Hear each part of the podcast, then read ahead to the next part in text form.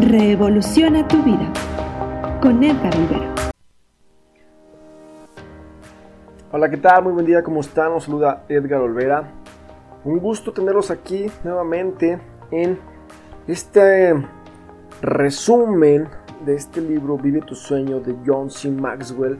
Eh, vamos a continuar con el siguiente capítulo, el capítulo número uno, que habla acerca de la pregunta de la posesión. Recuerda que lo que estamos compartiendo es un resumen, es un extracto donde estoy haciendo el mayor esfuerzo por compartirte la esencia del mensaje, respetando justamente eso, el mensaje que el autor nos quiere dar. Eh, si en algún momento te doy mi opinión personal, voy a ser muy puntual en mencionarlo, en hacerlo ver que es mi opinión y también voy a tratar de respetar todas las citas. Así que bueno, pues estamos listos para continuar. Comenzamos.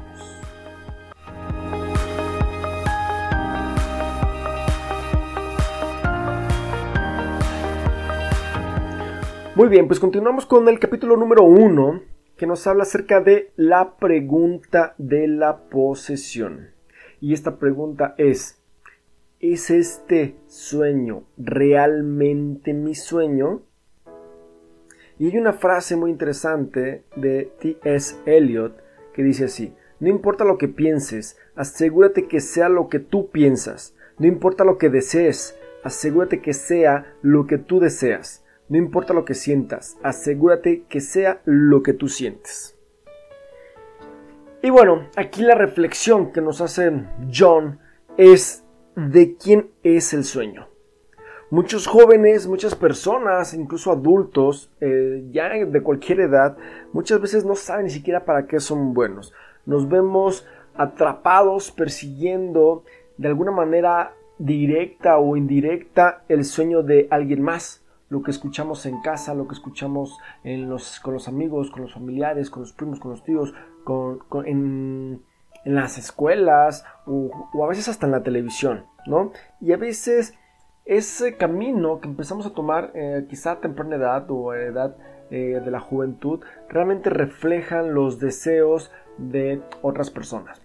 ¿Cuántas veces no hemos visto eh, familias donde el padre era abogado y después tuvo sus hijos y todos fueron abogados, ¿no? Y, y casualmente los hijos de los hijos también a todos les encanta el derecho y etcétera, ¿no? O las familias donde todos son eh, doctores o todos son contadores y resulta que todos aman los números y que todos les, les gusta hacer lo mismo.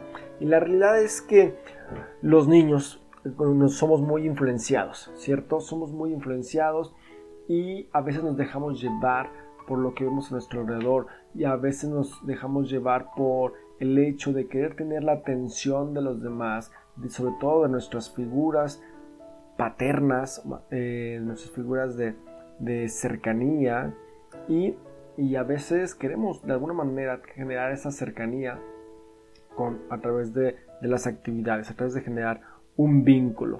¿ok? Así que bueno, esto realmente no, no es de sorprendernos, ¿verdad? Eh, menciona Jonas Cecil, Cecil G. Osborne en el libro El arte de entenderse a uno mismo. Nos dice que menciona, el niño pequeño no tiene un cuadro claro de sí mismo, se ve únicamente a través de los ojos del espejo de la evaluación que le dan sus padres. Es decir, a un niño que repetidamente se le dice desde niño que es malo, por ejemplo, y que es travieso o que es perezoso, etc., eh, eso lo va a estar almacenando en su mente subconsciente de tal manera que va a estar ejecutando acciones que justamente reafirmen estas creencias que ha estado absorbiendo. ¿Ok? Así que bueno, eh, muchas veces eh, niños, adolescentes, jóvenes, perdemos nuestra identidad, ¿sí? Perdemos de vista lo que realmente nos gusta, lo que realmente queremos, lo que realmente somos y adoptamos los sueños y los deseos del corazón de alguien más simplemente para ganarnos esa aprobación. ¿Ok? Eh, entonces, es muy común, es muy común de pronto encontrar a personas que estudiaron una carrera, por ejemplo, y después resulta que años después la abandonan o empiezan otra nueva carrera o simplemente se dedican a una cosa totalmente diferente. Y aquí sí hago un paréntesis porque ese es totalmente mi caso, ¿no? Yo estudié una carrera eh, que en su momento yo creí que me gustaba y hasta cierto punto sí, sí me gustaba. Después lo que no me gustaron fueron otras circunstancias que tenían que ver con ya con el mundo laboral. Eh, pero bueno, hoy en día me dedico a otra cosa totalmente diferente. Fin del paréntesis. Nos comenta John como muchas veces incluso los padres en un afán de motivar o con una buena intención, siendo positivos, siendo motivadores, muchas veces pueden alentar o guiar o motivar o influir en un sentido equivocado a, a los hijos cuando a veces pensamos que nuestros hijos tienen ciertas dones, ciertas capacidades o que pueden ser buenos para algo y entonces quizá los empujamos o los motivamos un poquito en ese sentido y a veces resulta que el niño realmente no le gustaba eso, pero simplemente por querer agradar a los padres, bueno, pues hacía un poco un poco el esfuerzo, ¿no? Por, por hacer esa actividad, ¿no? Nos cuenta un poquito su historia, justamente cómo le pasó a él con el tema de la música, cuando él realmente no se sentía tan bueno y ni siquiera le gustaba tanto, no le apasionaba tanto la música como le gustaba los deportes. Y bueno, después nos comparte acerca de el sueño de Arnold Schwarzenegger, el gran actor, deportista y político austriaco, nacionalizado estadounidense, donde nos comparte, bueno, toda su historia, ¿no?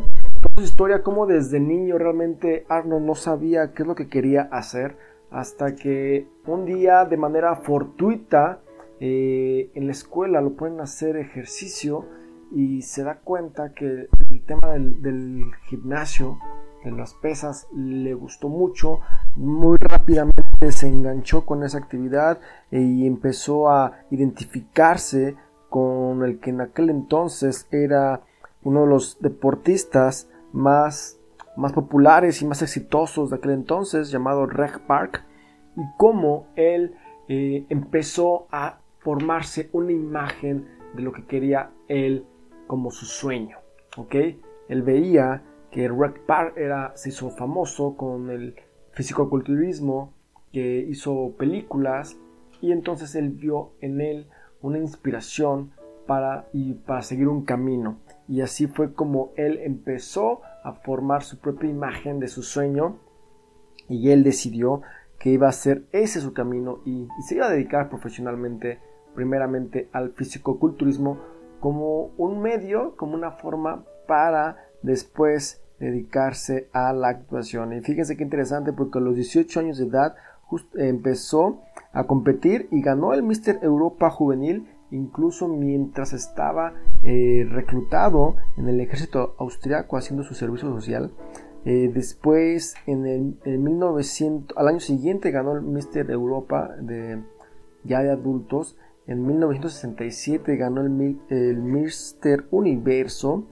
Y bueno, eh, nos comparte John Maxwell cómo realmente los padres de Arnold Schwarzenegger no estaban entusiasmados con esto. Eh, cuando recibieron la noticia realmente pues no hicieron gran gran gran fiesta, gran alarde, gran revuelo. Eh, realmente ellos querían que su hijo estudiara y quizá fuera banquero o contador o licenciado, como, como todos los demás, como se supone que tiene que ser, ¿verdad? Pero bueno, realmente Arnold no se desanimó por esta situación, si bien lo menciona en, él en varios artículos. Eh, realmente, como cualquier persona, pues sí buscaba el apoyo o mínimo cierta aprobación, pero bueno, no se desanimó, no dejó que eso le afectara y eh, finalmente eh, ganó el Mister Olympia, que es como el campeonato mundial del fisicoculturismo, la competencia más importante a nivel mundial, y la ganó nada más y nada menos que siete veces, ¿no? Pero no solamente ganó todo lo que había que ganar en este mundo del físico-culturismo y ganó, lo ganó siete veces, sino que además de eso, eh, pues no es su único sueño. Ya, ya mencionamos que él tenía también el sueño de hacer una carrera como actor y bueno, pues todos conocemos a Arnold Schwarzenegger como, como actor, ¿verdad? Uno de los actores más prolíficos, tanto en número de, de películas como en, dinero recaudado. Y no solamente eso, sino que después se lanzó la política a gobernador de California y ganó. Eh, lo interesante es que para muchas personas esto fue algo sorprendente, algo, fue algo novedoso, pero realmente no tenía nada de novedoso porque eh, Arnold ya lo había planeado, ya lo había soñado desde 20 años atrás. Ah, previamente él ya había dicho a uno de sus amigos que él quería ganar el título de Mr. Universo muchas veces como Red Park, su ídolo, y que quería hacer películas como él, y que quería tener mil millones de dólares y que quería entrar en la política. Así que bueno, pues nos deja, nos deja aquí una gran, gran lección de cómo es importante tener claro nuestro sueño, tener claro lo que queremos lograr y sobre todo eh, no desistir, no desistir y no y creer en eso y creer en ese sueño. Obviamente hoy conocemos más o menos la historia y lo ha logrado, todo eso que él soñó, todo eso que él proyectó, los, lo ha logrado Hoy todavía no genera los mil millones de dólares, pero ha estado muy cerca. Sus películas han generado mucho, mucho más. Y eh, hoy eh, es un actor semi retirado, es un político influyente o fue un político muy influyente, gobernador del estado de California en Estados Unidos.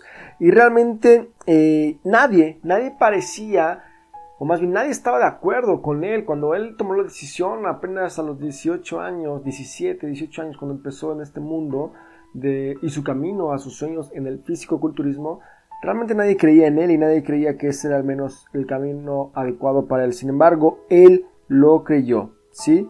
Él lo creyó y simplemente creyó en su capacidad para lograrlo porque simple y sencillamente pudo responder a la pregunta de la posesión afirmativamente.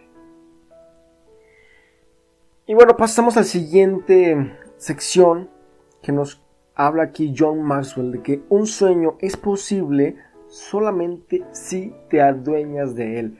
Debemos de asegurarnos que ese sueño que estamos persiguiendo sea realmente nuestro sueño y que no sea el sueño de alguien más, que no sea el sueño de nuestros padres, de nuestros abuelos, de nuestros tíos, de nuestros primos, de nuestros hermanos, de nuestros vecinos, de nuestros amiguitos, de nuestros maestros. A veces sin querer vamos adoptando los sueños, no necesariamente de los padres, pero a veces de personas cercanas, incluso a veces de personajes de la, televisión, simplemente porque, porque tenemos cierta influencia de, de ellos este, y, los adoptamos incluso porque está de moda, ¿ok? Entonces es muy importante responder la pregunta de la posesión. ¿Es tu sueño realmente tuyo? ¿Estás dispuesto a ponerlo a prueba? Algo que es muy importante es tener claro que no se puede lograr un sueño que no posees. Y bueno, vamos a repasar un poquito tu historia personal. ¿Cómo han influido los demás en tus planes, en tus metas y tus deseos? ¿Eres consciente de cómo la visión que tienes para ti mismo ha sido impactada? ¿Es posible que tus sueños sean el resultado de una de las siguientes cosas? Por ejemplo, ¿quién piensan tus padres que eres? ¿Quién piensan los demás que eres? ¿O quién desearías ser? ¿O son el resultado de quién realmente eres y lo que estás destinado a ser.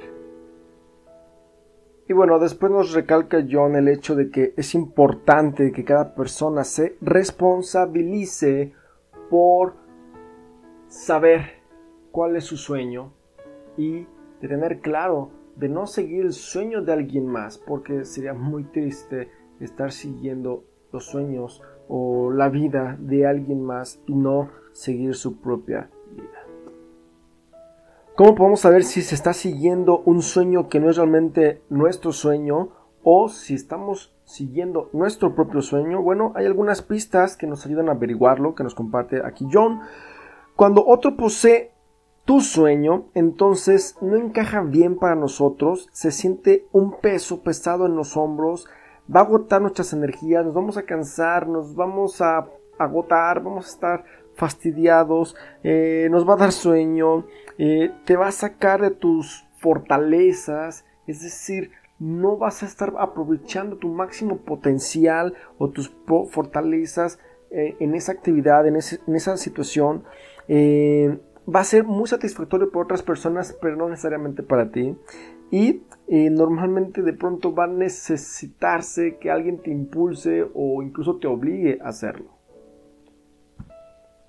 Por el otro lado, cuando tú posees tu propio sueño, entonces se siente bien dentro de ti, le da alas a tu espíritu, te entusiasmo, te llena de energía, te llena de motivación, eh, se te va el sueño, puedes trabajar las horas, puedes trabajar de madrugada y no pasa nada, te saca de tu zona de comodidad, eh, pero incluso lo disfrutas, es satisfactorio para ti y sientes que fuiste hecho para hacerlo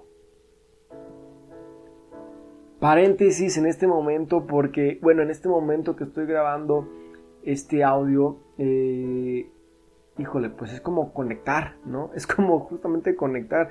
Eh, yo en algún momento de mi vida, ahora lo recuerdo, dije que yo quería ser locutor y, créeme que estoy disfrutando mucho grabar este, este audio, este formato que realmente yo no había explorado y me está gustando mucho me está gustando mucho y quizá en pequeño pues estoy empezando a vivir parte de algo que en algún momento fue mi sueño. Que no sé dónde me va a llevar en este momento, pero en realidad todas las personas pueden soñar y todas las personas pueden luchar y, y trabajar y construir sus sueños y lograrlos y es justamente lo que los vuelve especiales. Entonces, bueno, pues nos invita justamente a volvernos esas personas especiales que logran y alcanzan sus sueños. La segunda excusa es que si el sueño no es grande, no vale la pena conseguirlo. Y eso también es un error muy común. A veces minimizamos el sueño de, algunas personas o nosotros mismos minimizamos nuestros sueños por considerar que no es un sueño suficientemente grande. Y realmente no hay manera de medir los sueños porque los sueños son personales y cada quien le va a dar el valor. Lo que realmente importa es que sea importante y que sea valioso para ti. Menciona John el caso de un amigo de él, Don Rayland, como él su sueño era ser un buen padre en realidad. Ese era su, su más grande sueño, ser un buen padre. Y nadie lo criticó por eso, nadie lo criticó por no buscar ser millonario o por no conquistar la luna, simple y sencillamente fue respetado por que ese era su sueño y era un sueño auténtico que nacía de su corazón. La excusa número 3 y una excusa que creo yo es muy común, o es lo que yo me encuentro muy común en, en la práctica del coaching y hablando con la gente, es este no es el momento adecuado para seguir mi sueño de alguna manera estamos esperando a que se den las condiciones propicias, el tiempo, la organización, la vida, los años, la familia, el dinero, etc. Y así se nos va la vida, así se nos va la vida. Estamos todo el tiempo esperando y planeando que, que se den las mejores condiciones y a veces no llegan si no ponemos acción. Entonces definitivamente no hay que abandonar los sueños. Quizá podemos sentir que nunca es el momento perfecto para seguir un sueño, pero más vale empezar ahora. Si no lo hacemos hoy, bueno, quizá lo haremos el próximo año y no, hemos, no habremos avanzado, tendremos un año más y nos estaremos en el mismo punto o incluso más lejos. Así que hay que avanzar. En esta parte John nos platica la historia de Jim Carrey como el famoso actor eh, cómico estadounidense que como antes de saltar al estrellato estuvo 15 años pidiendo una oportunidad o dando pequeñas presentaciones en bares, en centros nocturnos eh, de, comedia y, que realmente él estaba a punto de desistir y que la única razón por la cual eh, se mantenía firme era justamente porque conoció la historia de otro, otro cómico, Rodney Danfield, que que él triunfó a los 40 años, incluso tiempo de que después de que había dejado su, carrera por, por, casi 10 años. Así que él se decía todo el tiempo que si, que si Rodney lo, había logrado, incluso a los 40, eh, bueno, pues él podría lograrlo si, si se mantenía intentando. Así que no desistamos de nuestros sueños. Con este gran mensaje me parece muy importante. No desistir de nuestros sueños. ¿Cuántas veces no hemos desistido de nuestros sueños por pensar que, que no se nos da eh, de manera fácil, sencilla o rápida, verdad? Así que bueno, vamos a concluir con esta primera parte de este capítulo 1, que está, está amplio realmente, así que vamos a dejar aquí para que reflexionemos, para que analicemos y compartamos estas, estas reflexiones y aprendizajes de esta primera parte del capítulo 1. ¿Ok? Bueno, pues nos vemos en el siguiente episodio. Te mando un fuerte abrazo, muchos éxitos y muchas bendiciones.